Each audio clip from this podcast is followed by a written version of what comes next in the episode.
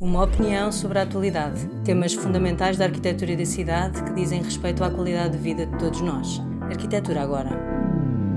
Como serão as casas que iremos viver no pós-pandemia? Hoje teremos connosco a arquiteta Filipa Roseta. Muitas assimetrias entre as pessoas e a maneira como as pessoas habitaram foi muito determinante para a maneira como passaram este tempo. Desgraçado para todos. Um, há muita assimetria entre quem tinha uma casa boa, com os, as peças, acesso a espaços exteriores, a jardins, e quem tinha uma casa muito mais sobrelotada e em condições uh, indignas. E, portanto, o que eu posso esperar é o que é que eu espero que as casas sejam, e não sei se é aquilo que elas serão, o que eu esperava que elas fossem, o que eu gostava que elas fossem, o primeiro ponto logo é erradicar esta parte de casas indignas, erradicar a sublotação, erradicar seis pessoas por quarto, 20 pessoas por quarto, é uma coisa que absolutamente, que nós estamos agora a observar e admira, mas também vimos nos hostéis de Lisboa, um, até para, a, a pandemia chamou a atenção porque foi aí precisamente que ela se concentrou.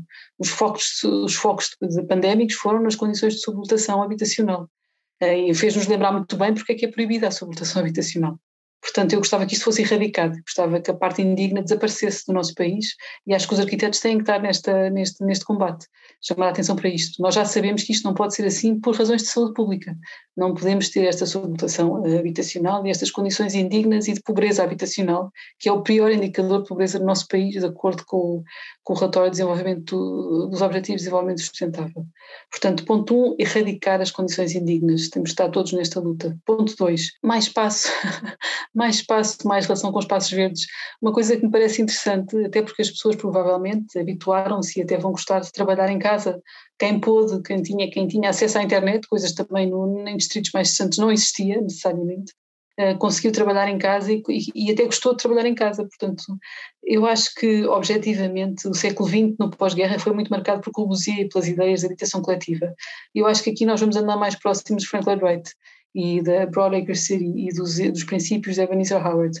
Mas é claro que no fim do dia gostava que fosse uma coisa completamente diferente e completamente nova. No fim do dia, o que nós vamos ter, o que eu gostava que tivéssemos, é que as cidades fossem mais verdes, mais digitais e mais humanas.